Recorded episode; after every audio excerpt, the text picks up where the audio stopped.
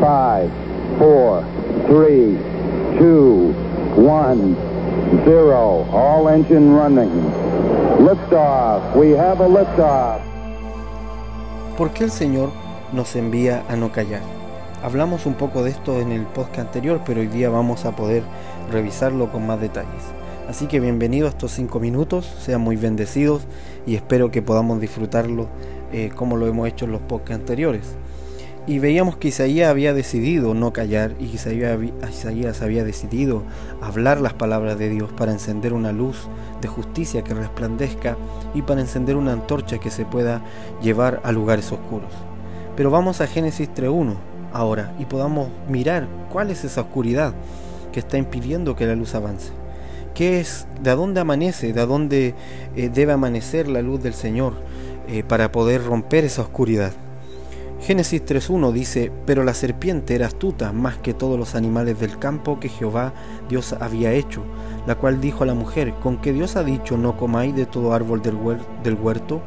Y la mujer respondió a la serpiente, del fruto de los árboles del huerto podemos comer, pero del fruto del árbol que está en medio del huerto, dijo Dios, no comeréis de él ni lo tocaréis. Ahora, me detengo un poco aquí porque todos sabemos que Dios no había dicho eso. Dios dijo no comerán, pero Dios no dijo no lo tocaréis. Pero aquí vemos que la mujer está dando una instrucción equivocada porque eh, la serpiente le ha puesto una pregunta extraña y en la pregunta está afirmando algo que no es cierto.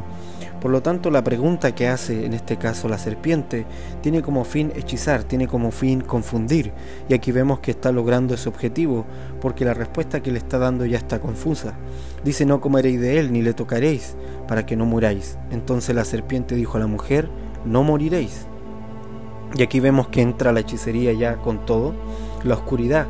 Por lo tanto, entró por medio de una pregunta falsa, por medio de un relato falso. Y esta es la manera en que el diablo hechiza las generaciones. Y aquí les quiero comentar algo que hemos aprendido con el tiempo después de hacerle esa pregunta al Señor. ¿Qué acción, qué tenemos que hacer, Señor, para poder velar por esta generación? ¿Qué tenemos que hacer para poder encender una luz? Y lo primero que el Señor comenzó a mostrarnos hace unos años atrás fue que la noche que tiene sumergida a esta generación y que sumerge a muchas generaciones, esa noche tiene que ver con una hechicería con una hechicería, con una manipulación. Y cuando hablo de hechicería no me refiero solamente a la acción de un brujo, de un satanista o de algo así que comúnmente conocemos como hechicería, sino que a todo lo que corresponde a una manipulación, a una manipulación del entendimiento, a cegar el entendimiento por medio de palabras falsas, por medio de un relato falso. Y aquí vemos que la serpiente hace eso con Eva introduce un relato falso, introduce una afirmación equivocada que no era cierta deliberadamente y lo hace a través de una pregunta, eh, una pregunta manipuladora, por decirlo así. Con que Dios os ha dicho no comáis de todo árbol del huerto. Todos sabemos que Dios les había dicho que comieran de todos los árboles, pero que excepto uno no podían comer. Pero aquí la pregunta viene para poder buscar eh, meter una confusión en la mente y en el corazón de la mujer. Y esto es importante poder verlo porque es la manera en que hoy el diablo y en que hoy las tinieblas se expanden a través del el sistema del mundo y es la manera en que cae la noche de las tinieblas sobre la gente a través de palabras con hechicería, a través de un relato falso, un relato que les impide ver la verdad, les impide ver la luz. Entonces las tinieblas primero generan una pregunta falsa, luego crean un relato que sale por medio de los medios masivos, que sale por revista, por la televisión, por la radio, por las redes sociales, a través de iconos de personas, sale un relato falso, a través de gente famosa que modela este relato falso, esta mentira.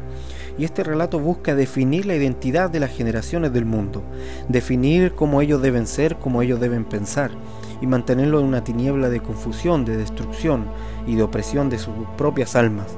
Pero la gente no lo nota, no se da cuenta, porque está en la noche de esta hechicería. Entonces, si alguna vez usted ha hecho alguna vez o en un momento en la escuela el nuevo día, esa escuela online seguramente le recordará este tema, donde hablamos acerca de las preguntas falsas y las preguntas que Dios hace y, y la diferencia entre estas dos cosas y de la pregunta correcta. Pero en esta oportunidad, en este podcast y en estos cinco minutitos. Solo quiero poner este punto aquí pendiente y este punto para seguir desarrollándolo en el próximo podcast. Y es que el diablo introduce un relato falso y con esto genera una tiniebla y una hechicería. Y este relato falso está hoy en día modelando a las generaciones. Este relato busca definir, vuelvo a decir, la identidad de las generaciones del mundo. Busca definirlos, busca mantenerlos siempre en una tiniebla de confusión. Y Dios nos ha llamado a encender una antorcha. Dios nos ha llamado a encender una luz que resplandezca. Dios nos ha llamado a no callar por amor, para que Sion se manifieste en medio de nuestra generación, en nuestras naciones. Espero esto les sirva, el Señor les bendiga donde quiera que estén. Bendiciones.